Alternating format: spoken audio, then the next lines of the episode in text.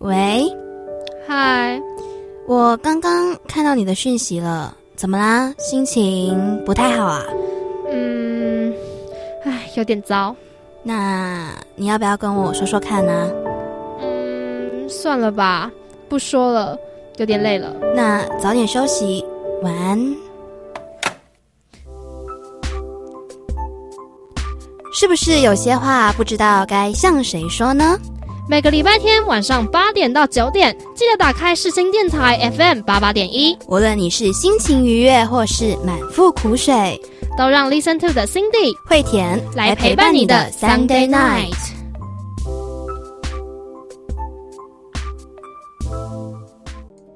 欢迎收听 Listen to 第二十六集，我是惠田，我是 Cindy，晚安，晚安啊，大家。来到这一集呢，其实，在录音的前一天，心里发生了一件很特别的事情，是不是？没错，真的是蛮特别的。对我来讲，这真的是一件很特别，然后从来没有过的经验。是，对我去拔了智齿。对，原本是因为就是我的某一边的智齿开始在长了，然后就是觉得很痛。然后就去看医生，然后结果那医生呢，他很妙，他看一看就跟我说：“哦啊，反正我今天有空啊，你不干脆拔一拔，反正他留着也没用，反正他也会让你痛，那你干脆拔一拔。”然后结果就这样，我的两颗智齿就这样跟我说拜拜了。所以医生也没有在考虑说你需不需要心理准备？他说：“反正那个反正我有空啊，我也有空，这样我们就拔一拔，这样对，干脆就拔一拔。然后哦好哦，那我就哦好，然后我就给他拔了。”然后不知道大家有没有过拔智齿的经验？然后因为这个体会对我来讲是超特别的。嗯，因为又要提到一次，就是我人生一路算是蛮顺遂的，我就是从来都没有被打过麻药这种东西。假的？真的，我从来没有被打过麻药这种东西，认真从来没有打过。嗯，然后就是这一次为了拔智齿，然后所以去打了。然后我这第一次哦，完全感受不到自己的半边脸颊麻药初体验。对，认真。而且你知道那一次，就是我回家了以后，拔完回家了以后，我是整张脸，然后还有整个舌头，我都感觉不到任何的东西。然后我是连喝水，然后都会因为感觉不到，然后从我的嘴角流出来的那一种，就是有点肿肿的。然后对，其实你没有感觉它，它就是存在这样。对，完全是零知觉，真的是零知觉。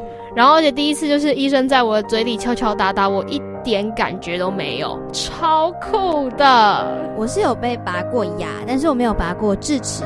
嗯，我是有长智齿啦。可是我跟你讲，我也很妙，医生就跟我讲说啊，你这个智齿不用拔。因为它长不出来，它是在我的牙龈底下，然后两颗撞在一起，然后两颗都出不来。哦，对，了解了解。有些人的智齿会就是会像我一样，就是长出来了，但是长得有一点歪掉。然后我就是那个长得有一点歪掉，然后会让自己有点痛，然后还会咬到自己的那一种。讲到这边就要问一下了，请问你的智齿同学还好吗？因为有些人是听说是会习惯收幼齿啦，智齿我就不知道大家会不会有收集这件事，然后也不知道心里的智齿现在是就在牙医那边，还是你自己有带回家？有啊，那医生一拔下来以后问我啊，你要不要带回去？你不要我就帮你丢掉了。嗯，对，所以他是有让我带回家的，所以他现在很安然的躺在我的。厕所里，厕所里面吗？那你对，没错。打算要把它留到什么时候吗？就是应该就是把它洗干净，然后之后收起来吧。毕竟它还是曾经跟我共存亡过一段时间的没用的伙伴，对，让你感觉到疼痛这样。对，没错。但是它也曾经是我一部分，就让我再保留它一下吧。刚刚跟大家分享的是大概这一周下来我们的琐事，那心情的部分呢，就要留到待待会的心情温度计来跟大家聊喽。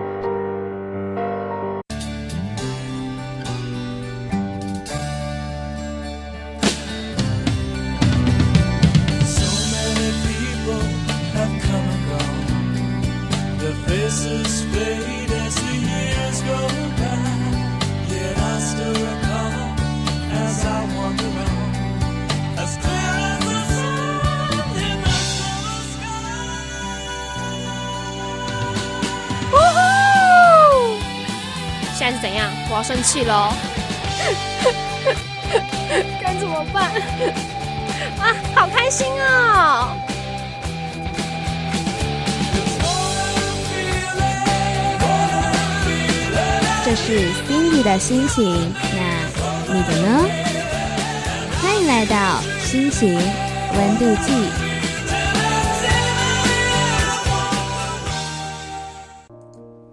来到心情温度计，要来跟大家聊一聊本周的心情喽。Cindy，要不要先开始啊？嗯，这个礼拜的我呢，是在工作、工作、工作之间度过的。嗯，就这礼拜班特别多，然后也有特别多的琐事要去做。对，但是呢，我非常非常期待这个礼拜。怎么说？因为这个礼拜五我要去找男友玩啦。重点才不是这个吧？大家还有记得？哎，他有分享过吗？在节目有，我有分享过。对啊，这样应该知道重点根本就不是男友，好不好？男友也算是一个重点啦。真的假的？对，好啦，就是除了去找男友玩以外，就是应该是说去看老大。我要去看老大啦！对啦，就是去看老大。嗯，对，因为我我家老大他要去。我男友的大学去开演唱会，就是那种校园演唱会啦。对，然后我就看着就超羡慕，所以就直接决定，就这一趟就直接杀去，顺便找我男友玩。对你听出来了吗？男友其实是后面那一个哦，老大优先，你知道吗？如果没有老大，就没有这回事了。有可能哦，这必须要说这是有可能的。但是听说因为拔了智齿嘛，没错，对你的行程上是有影响的，对不对？一定是的啊，因为我们原本就是原本他已经找好了几家店，就是说他想要带我去吃，其中一家是麻辣火锅。然后还有就是，因为他说什么，就是我们很久没见面啊，在外面我们出去玩嘛，总是喝个小酒小酌一下。嗯。但是因为拔了智齿，所以这些通通都得 cancel 掉喽。但是我跟你讲，我猜啦，Cindy 的心情不会因为这些 cancel 而变得比较不好，因为你知道他要去看他老大了。没错，我要去看我老大了。这一切其实都没有关系。虽然说少了个麻辣锅，少了一瓶酒，但是只要等我智齿好了，还是可以啊，对吧？这些都算什么呢？对。错，小 case，只要不影响他去看老大的，都是小事情。真的，不要影响我去看老大，什么事情都可以好说，都好说，都好解决。必须说，其实我也是啦，是吧？因为我之后，大家应该之前有跟大家提过了，我就是要跟大家请假了。没错，就是要请假，是是，就是又是他，就是他，丢西外啦，就是跟我一样，不影响我去看老公的。都嘛小事，好不好？没错。那么你这周的心情如何呢？其实我这一周的心情还不错哦。嗯，事情都其实有在一步一步的去完成。虽然我每次上到戏班的时候，想到要见到我的论文督导，我都会想说躲起来跟他玩躲猫猫。然后有一次就被他在楼梯间抓到，老师才没那么笨嘞。他就跟我讲说：“啊，你最近怎样？”我就说：“呃呃呃，老师，嗯嗯嗯，好。”就看着我，然后就说：“好啦，你你再跟我约这样。”他也没有为难我，然后就是用很。慈父的表情看着我，我就觉得啊，老师好温暖哦。那是因为你遇到了一个好老师，他愿意包容你。嗯哼，而且我最近都在声控跟颜控都被满足的情况下，怎么说呢？夫复何求？因为我就是最近有在一个平台上听很多的广播，然后其实大家的声音都很棒。然后呃，刚刚去听了一个很帅的老师的演讲。嗯，所以我其实，在颜控跟声控上面都被双满足了。哦，讲到声控，那我要来简单分享一下，就这周末啊，然后我要回家的时候，然后我因为那天我很累。然后，所以我就叫了一台 Uber 坐，然后结果啊，那台 Uber 的司机他声音超好听，他声音超好听，但是帅不帅，其实我是已经忘记了，因为那个时候我很想睡觉。然后，但是就是在车上的时候，他跟我讲话，我就觉得哦，这声音可以，就是会让人沦陷的声音，会让人喜欢的声音。对，然后就是对，那天就有一个很棒的晚上。对啊，就是你看声控就是那么容易的就被满足了。没错，那既然讲到声控。控啊！这里当然要带来一首好听的歌喽。是的，是什么歌呢？是小雨宋念宇的《唯一的唯一》。没错，他是我老大的师弟哦。但这首歌是我选的啦。对啦，没错。那我们一起来欣赏这一首歌吧，小雨的《唯一的唯一》。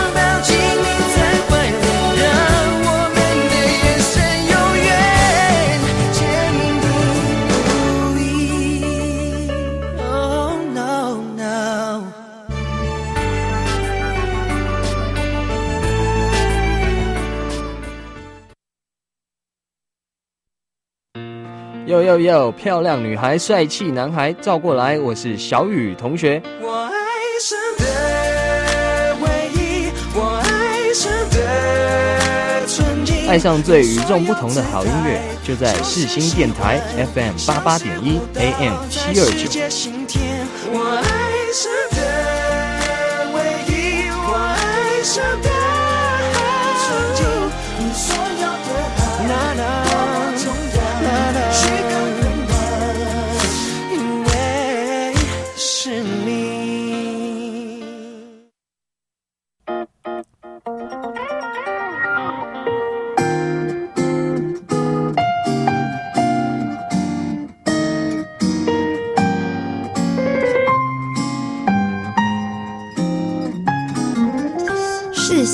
学站快到了，要到 Listen to，请在 FM 八八点一下车。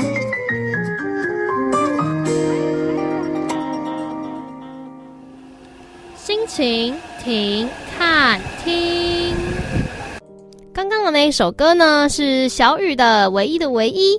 不知道有没有一样声控的朋友爱上这首歌了呢？他的声音真的很磁性，而且歌词歌曲其实都写得很不错哎，不愧是我老大的师弟。拜托大家去粉一下，他叫做宋念宇，然后大家都会叫他小雨，支持一下哦。那么来到我们的今天的心情亭看厅，要跟大家介绍的是一部电视剧。还蛮夯的，超夯。嗯，这是一部公视在二零一九年推出的社会写实电视剧。嗯，导演是林君阳，然后编剧是吕石原，由贾静雯、温升豪、吴康仁等人领衔演出。听到这里，大概都猜到了吧？就是今年非常非常夯的《我们与恶的距离》。对，这部剧呢，因为写实的剧情、动人的情感以及演员精湛的演出，而受到了多方的好评。这部剧啊，更是在今年十月的五十四届金钟奖强势拿下很多个讲座，是包含年度最佳戏剧啊、最佳导演、编剧、女主角、男女配角等等，它堪称是五四金钟的最大赢家哦。虽然就是拿了很多的奖项之外，他也赚了很多人的热泪啦。没错，这部电视剧呢，它探讨了非常非常多的社会议题，包含了加害者、加害者家属、被害人家属、辩护律师、精神病患等各方人物的心境跟纠葛。整个剧情呢，以一名无差别杀人犯李小明在电影院大开杀戒的事件作为核心。女主角宋乔安呢，在事件发生的当天，带着儿子刘天燕去了这个电影院看电影。作为品味新闻台副总监的她呢，即便是休假日啊，也经常要处理公务。这一天在看电影的过程中呢，她就接到了公司的电话，因此暂时离席去处理事情。不幸的是呢，在他离席的这段时间，李小明刚好就带着枪支来到了这里，对着观众席就是一阵的扫射，造成了九死二十一伤。这一难的九人当中呢，就包含了他的儿子刘天燕。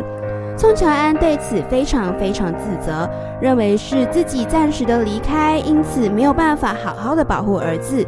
她和丈夫刘昭国两个人都陷入了深沉的悲伤之中。而为了要排解自己的情绪呢，乔安将自己埋入了工作之中，同时疏忽了和女儿刘天晴还有丈夫之间的感情。她和刘兆国变得更常吵架，经常恶言相向，闹到甚至要离婚了。而另一个方面呢，杀人犯李小明他其实是生在一个普通的小家庭当中，父母两人合力经营一家小面店，为了扛起一家子的经济，他们对于儿女其实是属于照顾的。但是在他们眼中，儿子李小明和女儿李小文都是很乖的孩子。因此，在随机的杀人事件发生了以后，他们完全无法想象儿子竟然会犯下这样的罪行，因为在他们眼里啊，儿子虽然是沉默寡言，但是绝对是不会去伤害人的。而在李小明发犯下了杀人罪被逮捕以后，他们家所经营的面店呢也被迫休业。他们面对着社会大众谴责的眼光，李爸爸、李妈妈除了拼命道歉以外，他们完全想不到还可以怎么做。他们背负着所有人的骂声以及满满的罪恶感，为自己做错事的孩子道歉，同时生活也陷入了困境。而为了不让李小明的事件毁了妹妹小文的前途，李妈妈把意志消沉的小文从房间里拖出来，逼她去打理自己，把身上仅有的几千块现金给了他以后，带他去改名成李大芝，随后就把他赶出了家门。这是为了让他和原生家庭可以做出一个切割，希望他从此可以不要被贴上一个有一个杀人犯哥哥的那种标签。李大芝离开家里之后呢，独自去到了台北生活工作。新闻系快要毕业的他，因为学校的种种压力啊，让他选择不再回到学校去，而是进了品味新闻台工作。他优秀的工作能力很快受到了主管的赏识。他用几个月的时间呢，就从助编升到了编辑。但是命运就是这么的巧妙，他在新闻台的主管面前就说呢，儿子是因为李小明事件身亡的新闻台副总监宋乔安。李大芝某一次不小心听到宋乔安讲电话的时候，才知道原来他也是受害者家属之一，心底涌起的愧疚呢，让他变得更没有办法好好的面对长官，面对工作。像李小明这样的重重刑犯，其实很多时候啊是被社会所唾弃的，也鲜少有律师会愿意为他们进行辩护。不过王赦就是这样的人，他为了他们这样的犯罪而存在。他是一名法服律师，从小。出身贫寒的他，立志要为了弱势族群服务。而他为这些涉嫌重刑案的人们辩护呢，不是为了想要为他们减刑或者是免除一死，他甚至是认为有罪当罚，也不反对死刑。但是他认为所有的犯罪都必须要去了解那些犯罪者背后做这些事情的原因，如此啊，才能利用社会其他的方式和资源来避免下一个罪犯诞生。不过有许多人无法理解像他们这样子的法服律师，认为他们就是一个伪善者。只想着如何要为他们的 case 来脱罪，进而唾弃他们，在各式各样的场合谩骂。而剧中的王赦甚至还在法院外被激动的民众们泼粪。他的妻子也无法理解为什么丈夫要为那样子的犯人辩护呢？原先支持着他的妻子啊，到后来也变得越来越无法谅解他。故事回到了李李大志身上，他在到了台北以后，向一个温暖的大姐姐应思月租了一个房间。应思月，她有着感情深厚的家庭，还有一个交往多年的男友。平时的工作是经营自己开的饮料店。弟弟应思聪呢，则是一个新锐导演。看似平顺的人生，其实他们啊也过得很辛苦。他的父亲生病了，他必须要照顾父亲，然后要努力的和继母好好相处，同时还要准备婚礼。而这时，弟弟应思聪却因为多方的压力，被诊断出得了所谓的视觉失调症，还因因为想要好好的拍片而带着器材闯入幼儿园，被当成精神病患给抓了起来。应思月因为弟弟的病而感到很痛苦，他心里完全明白弟弟不是坏人，只是生病了，更是从来没有想要伤害人的意思。但应思聪啊，却被大家视为犯罪者。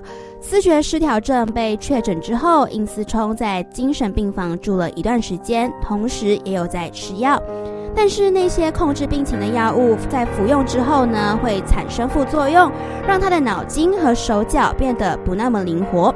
为了可以继续好好的拍片，他偷偷的不吃药了。但是不吃药呢，又会让他的脾气变得难以控制，经常对应思月大发脾气，或者是有暴力伤人的倾向。这些啊，都让应思月觉得很痛苦。而这些日子呢，很多都是李大芝陪伴他度过的。因为大芝很能够理解加害者家属的这个身份，这些人所受到的压力和眼光，他都经历过。李小明在二审的时候呢，被判决死刑定线，这个判决让民众觉得呢，正义得到了伸张。王社正是更是呢，想尽办法的去了解李小明犯罪的原因。他多次出入看守所，劝李小明和父母可以见一个面，让专业的人士来帮助他。后来好不容易呢，李小明答应了要接受王社的问话，还有和父母见面。这个时候啊，法务部却迅速的对他行刑了。行刑这件事呢，连身为李小明辩护律师的王社都没有被告知，就这样枪声响起。而行刑的过程，媒体也全程守候在看守所外。这件事还刚好发生在李大芝正在副控室中按新闻的时段，他只能够强忍着眼泪和情绪，将整个新闻播完。李大芝的身份后来还是被宋乔安知道了，他隐忍不发，派了摄影机偷偷跟着他，也追踪出了他家人的动向。李大志后来知道这件事情以后，非常生气，他冲回电视台找他们理论。因为他认为这样的行为已经侵害到他和他的家人的生活，纷来踏至的民众见到他们就指着他爸妈的鼻子骂，说他们养出了一个冷血的杀人犯，而他更是沉痛地控诉着电视台的所有人，其实他们杀的人并没有比李小明少。而后来经过这件事情，李大芝离开了品味新闻台，去到应思月所经营的饮料店工作。这段时间中，他也是努力的陪着应思月度过一个又一个的难关。应思月的男友凯子家是个有头有脸的大人物，而凯子又是家中的独子，父母对于他的人生大事非常的重视。然而，一听说应思月的弟弟得了思觉失调症，凯子的父母竟然要求他要去做全身检查，确认他的基因是没有这样遗传因子的。这让应思月既生气又失望。而凯子竟然又和他的父母站在同一阵线，原先信誓旦旦的说一定会保护他，最终凯子还是违背了诺言，而最后应思月和凯子的婚事也就这样搞吹了。即便呢，李小明已经伏法，但是宋乔安心中的伤痛却仍然没有被抚平。有好长的一段时间，他没有办法正视儿子已经死去的这件事。天燕的房间一直维持着原本的摆设，旁人也不可以和她提起天燕的事。而她和丈夫的关系也越来越糟糕，家里气氛糟到呢，连女儿天晴都不想要待在家里，到乔安的妹妹乔平家里住了一段时间。他们夫妻的关系，一直到他们去找了婚姻咨询心理师，建议昭国带乔安回到事发的地方去，解铃还须系铃人，他需要好好的面对伤痛，才能够放下过去。回到事发的电影院呢，乔安抱着昭国痛哭了一场，最后终于能够放下这块心里的大石头。他知道这件事可能可以发生在任何人的身上，只不过是自己的孩子比较不幸。而他虽然不该放下天燕一个人留在电影院，但整件事却也不是他的错。他也还是一个很好的母亲。眼泪过后，他们的生活渐渐的回到了轨道上。乔安好好的修复和天晴之间破碎的关系，也和昭国重归于好。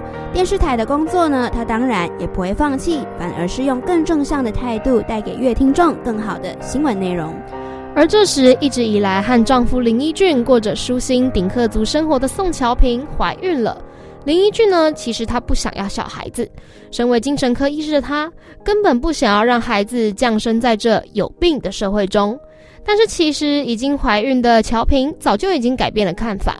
他认为孩子的到来本身就是一种祝福，无论如何都应该要生下孩子，并且好好养育成人。为此，他们二人吵了架。原先惬意的生活也就此变了调。另一边呢，生活处处失意的王社，身为律师，走在路上却被人唾弃；妻子遇上了一些意外而早产，还有对丈夫的不谅解，种种压力，他想着干脆不要这么坚持要做法服了。反正律师本来就是一个这么容易赚钱的职业啊，他随便接一些好赚的 case，钱多事少，还可以常常回家，多好啊！这样妻子、岳父也都不会对他有所意见了，多好啊！所以他开始接一些为黑道角头老大辩护的案件。本就优秀的他，还被当成英雄崇拜，处处被人依靠，还有比从前更多更多的钱可以赚，多好啊！但是呢，过着这样的生活，王社一点都不快乐。他就像是失去了生活的重心，每天早晨都不知道是为了什么而睁开双眼。他那种对生活的热情和温度呢，都消失殆尽。这一切，他的太太丁美梅都看在眼里。看到这样的丈夫，美梅似乎可以理解一点点他所想要坚持的事情是什么。他其实追求的很简单，除了正义和公平以外，是要让社会上不会再发生同样的悲剧，还有帮助那些受苦的人们，不管是加害者一方或是受害者一方。这个目的呢，想要达成，必须要深入的去了解每一个事件发生的原因。丁美梅哭着对王社说：“她好想念那个充满温度的老公，你知道他去了哪里吗？”他们哭着相拥。美梅深爱着王社，所以希望他能够过得快乐，因此她也下定决心，无论丈夫的决定是什么，她都会追随，自己也会重新以新的角度去看待她的工作。应思聪在没吃药的情况下，情绪仍旧很不稳定，甚至常常会有幻觉啊、幻听，好像身边随时都有很多人正在骂他、嘲笑他。他一直问着自己，问着他人：“为什么是我？”情绪激动的应思聪冲去医院找了负责咨商他的心理师，就是宋乔平。当时他的情绪非常激动，随时有可能会无心的出手而伤害人。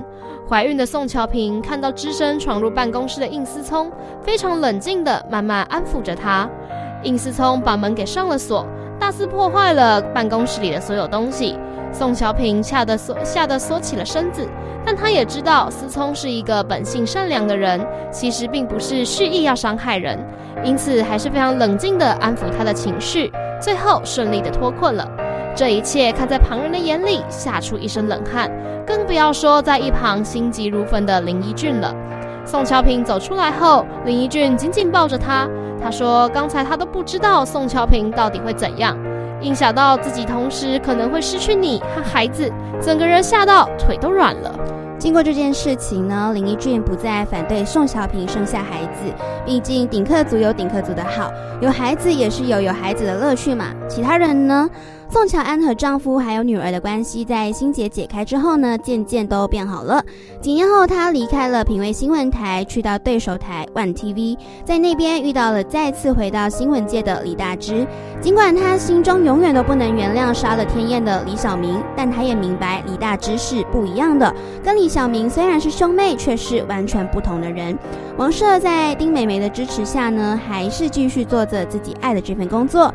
也许他的力量很微小，但是还是能够帮助到社会上很多需要帮助的人。李爸和李妈和社会郑重道歉之后呢，也展开了新的生活。这一次，他们两人携手当起了义工，为那些小明曾经伤害过的人提供帮助，是为了伏法的小明赎罪，也在赎自己的罪。而应思聪啊，则是在积极的接受治疗之后重回社会，然后也被其他人相中，也开创了一番新的天地。应思月所经营的饮料店，最后成为了身心障碍友善店家，在台北市的小角落里，继续散发着温暖的光芒。故事中所有的人，在结局当中都得到了一个最好的去处。这些人的心中呢，或许都曾经有过伤痛，都有不可告人的故事，但是他们选择了好好面对，积极找出对自己最好的方式，最后在这个社会里好好的存活了下来。那么这一部剧呢，其实从头到尾只有十集，如果有兴趣的人可以去看看。就是其实它的所有的内容都会让你很有发人深省的感觉，也会让你可以思考很多。那我们最后在这个桥段呢，送上这部剧的主题曲林宥嘉。的别让我走远，一起来欣赏。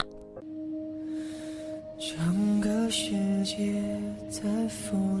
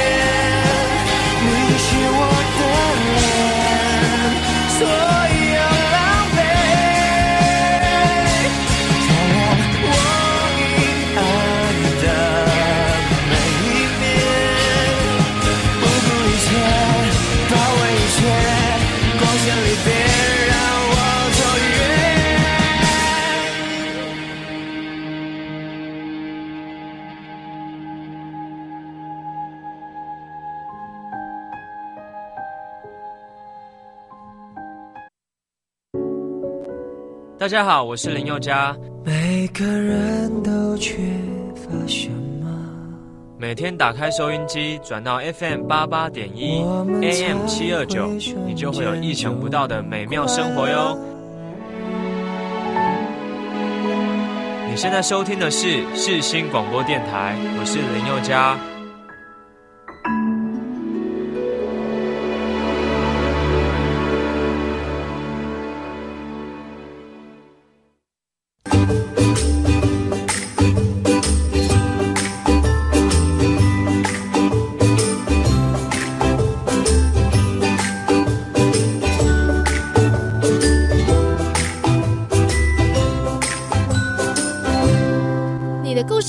我们来帮你说 Good night，说书人。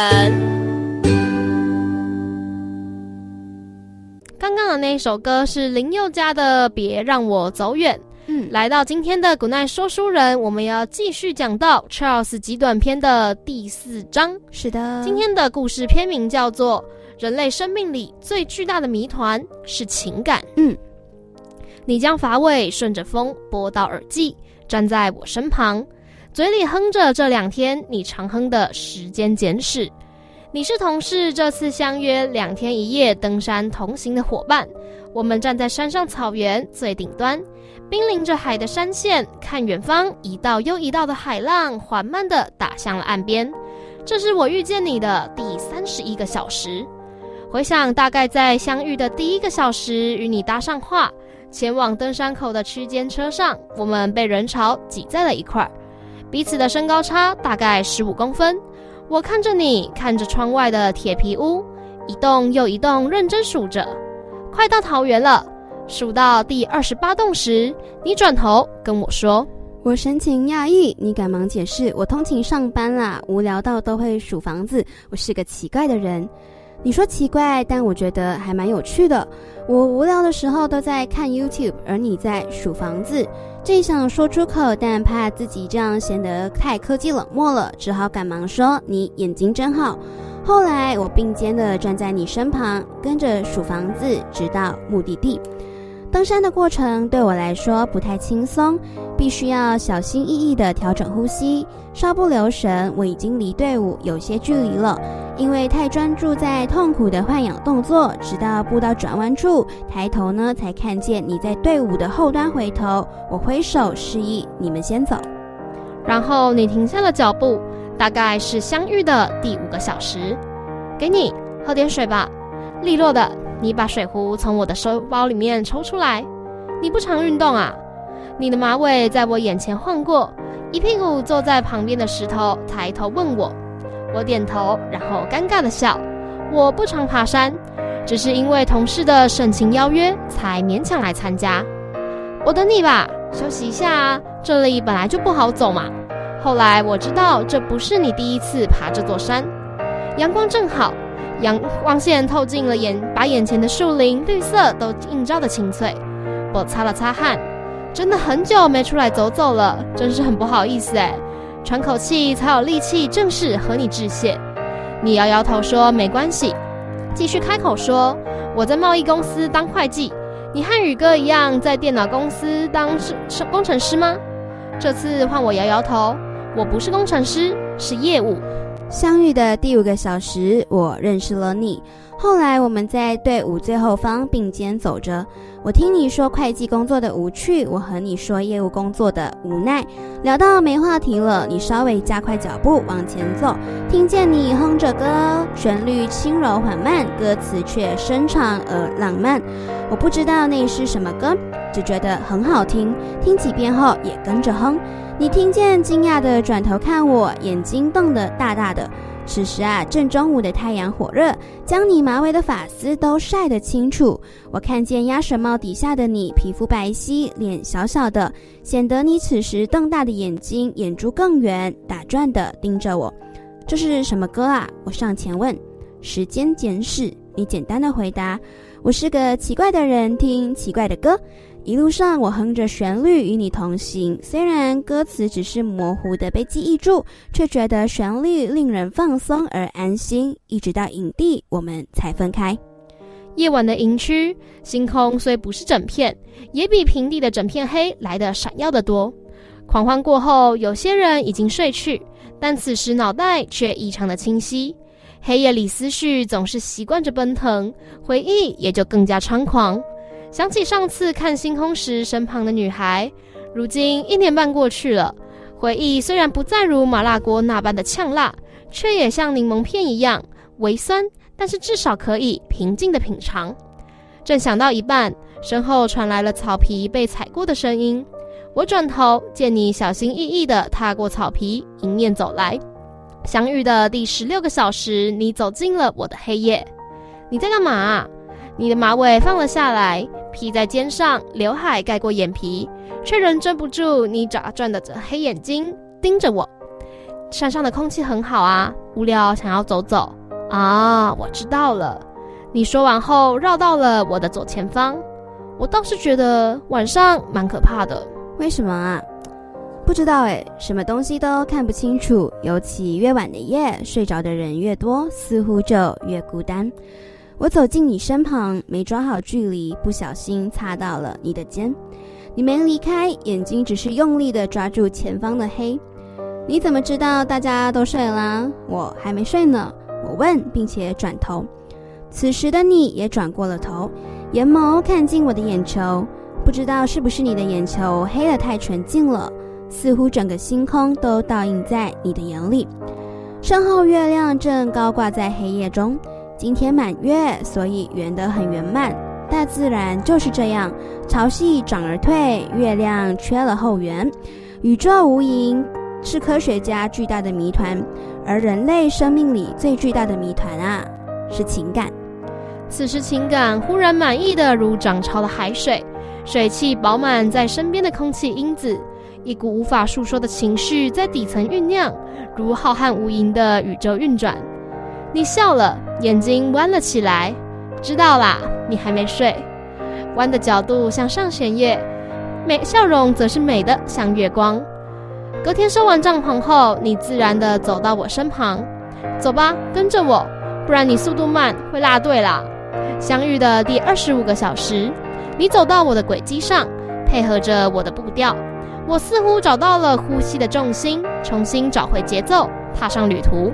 这个时候呢，才能够看见这山的壮丽。步道蜿蜒到天边，同事说这片草原走过之后呢，就要下山了，于是停下来吃午餐。哎，我们来拍照啦！你要你要喝着大家自拍，拍完后我想往更高处的地方看去，便往上方走去。你追了上来说：“哎，我们来合照。刚不是拍过了吗？这里风景不一样。”你的回答总是铿锵有力。我回头看，原来高处看见的是远方的海。我们背对着海自拍了一张。此时位在山的高点，群山环抱，身旁是海的广阔。我拿起手机，犹豫了一会。新建一本相簿，用我的手机也拍一张吧。你笑了笑，把头发拨到耳际，站到我身旁。好啊，拍一张，笑得很灿烂。我们都是。后来我们看远方的海浪推向岸边，想起昨晚静谧的黑夜和高挂的满月。从上弦月走到满月，引来了潮汐的退潮与涨潮。昨晚满意的情绪将我灭顶，却不觉得窒息，反而像是徜徉其中。该下山啦！你嘴里说着，脚步却没有移开，只是又哼起那首歌。此时我们的距离近的只剩海浪声以及你的歌声，而我终于学会了这首歌的最后一句歌词：你将星球亮起，引来生命潮汐。极短篇的第四篇呢，来到这边就告一段落啦。其实，在这篇故事里面，仿佛讲的不一定是爱情，也不一定是亲情，更不一定是友情。没有人知道他们最后有没有在一起，有没有不一样的发展。但我觉得这就是相遇啊。他们两个人之间呢，就是有一种引力吧。嗯，对，就算这一股引力。最后并没有让他们的关系升华成其他的关系，嗯，对，但是他们之间对彼此的吸引还是非常显而易见的，就仿佛是生命中很重要的过客。对，没错，我觉得“过客”这个词用的很好，就是他们可能也许过了这一次旅途以后，就再也不会见面了。可是我相信，经过了十年，经过二十年以后，或许他某一天看着满天的星斗的时候，他又会想起曾经出现在自己生命中的那一个人。我相信很多听众朋友心里面也应该有一个这样曾经可能跟你擦肩而过，但是却对你很重要的人吧。也有可能哦。嗯，那么我们在古奈说书人的最后呢，送上了贯穿了这故事的一首歌，是就是房东的猫所演唱的《时光简史》。我们听歌喽。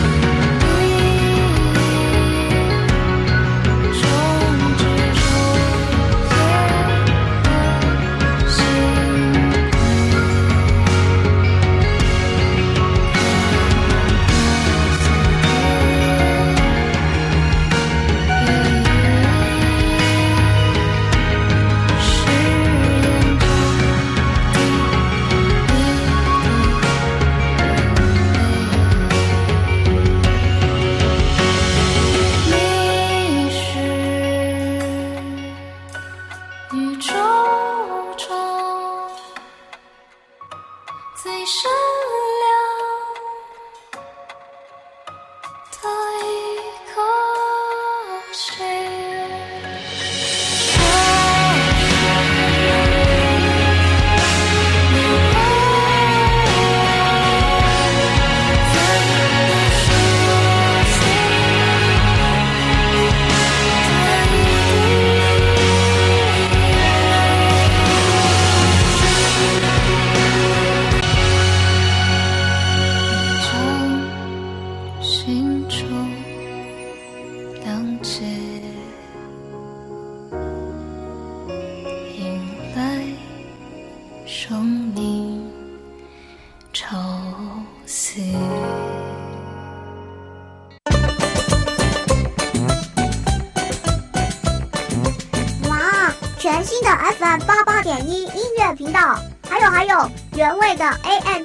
读书人频道，欢迎大家通通来报道。你现在收听的是世新广播电台。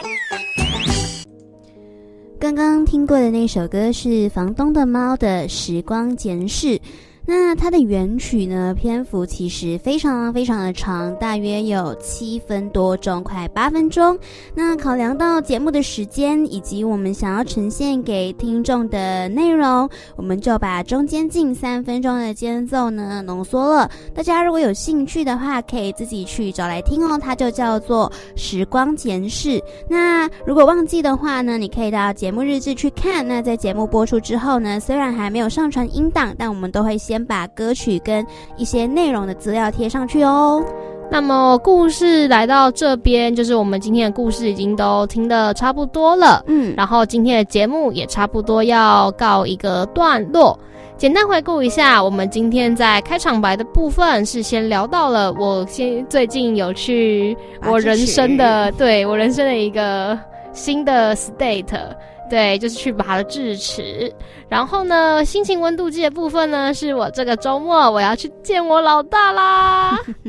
对，虽然说我要千里迢迢的跑到中南部去，但是值得啦。那你是怎么过去呢？是搭火车、搭高铁？搭高铁。对，通常我去找他，我都会我都会搭高铁，就是还好，还不至于坐到屁股开花。对啊，不会啦，因为我我我这个人就是看时间看得很重要。因为讲到那个，我就突然间想到，说我其实之后有要去高雄，然后是要搭客运下去。哦哇，那我跟你说，准备个垫子之类的，一定会，你会坐到屁股痛的，我猜。好了，那我们就先继续。回顾，然后心情温度计，惠田的心情则是他在这个礼拜算是蛮满足的，不管是在声音或者是在颜值的两个方面上，他都得到了双重的满足哦。是的。心情形看定的部分呢，我们聊到了我们与恶的距离，然后我们短短十十到二十分钟以内的篇幅，其实有一点难把这个十集的电视剧给讲得非常清楚。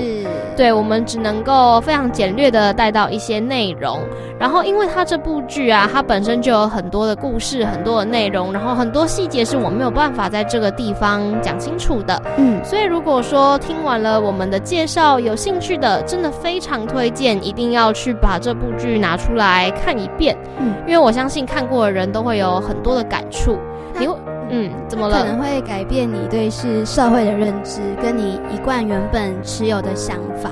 嗯，真的，就是以我自己来讲的话，我自己也是在看了这部剧了以后，然后对很多事情的想法有一点点的改变，然后可能也更能够的去设身处地去为其他人着想。是，所以我觉得大家都如果有兴趣的话，真的都可以去看看，非常推荐哦。然后最后在古奈说书人的部分呢，我们是聊到了 Charles 极短篇的第四篇。人类生命里最巨大的谜团是情感。此处呢，还是要表白一下，超色文字真的很美。对，虽然说它美丽的文字让我无限的吃螺丝，但是我还是很喜欢它的文章啦。还是要跟大家预告一下，大家可能就会在空中听到本尊的声音哦。真的可以期待一下。我们现在也已经在思考要怎么样去铺成，就是他本人来到我们节目时候的内容。那如果有兴趣的，一定要锁定我们接下来的几集内容哟。但是有没有发现，我们其实并没有要告诉你是哪一集？对，没错，这是为什么呢？就是要逼着你每一集都听啊，就没什么好问的。而且我相信这不是逼迫，你们一定会是心甘情愿听的。对，而且因为其实它的每一集的文字，然后都有不同的内容，然后就像我以前所说的，看它的文字啊，我好像可以去体会到各种不同生命阶段的人他们心里的想法还有生活。那我相信听着故事的你们也是同样的感受吧。嗯，而且因为之前有说过，他好像其实爱情、亲情都讲过了，但是今天这一篇我就觉得还蛮特别的。他好像不一定是爱情，也不一定是友情，他就是在讲一个生命中可能曾经很重要的人，或者是应该是说一个很重要的过客。嗯。好，那么我们讲到这个地方呢，我们要来送上今天的最后一首歌啦。是什么歌呢？今天啊是第二十六集，是主持人任性周，对吧？是的，没错。那么今天就是本人我的任性时间啦。那其实，在他说要放什么歌之前，要跟大家说一下，就是因为看到他的任性，所以我就说，那我要任性。问妒忌那一首歌，没错，所以今天其实整集都很任性，不要不要在意啦。我们 listen to 就是每一集都是这么任性。是的，那你要放的是什么歌呢？都说我要去见我老大了，我当然要放我老大的歌啊，有什么好问的？嗯，这一首歌呢是我的老大他在新专辑里面的一首歌，叫做《醒》。那来到这边呢，也要提醒大家，下一周同一时间我们 FM 八八点一再见喽，晚安，晚安，拜拜。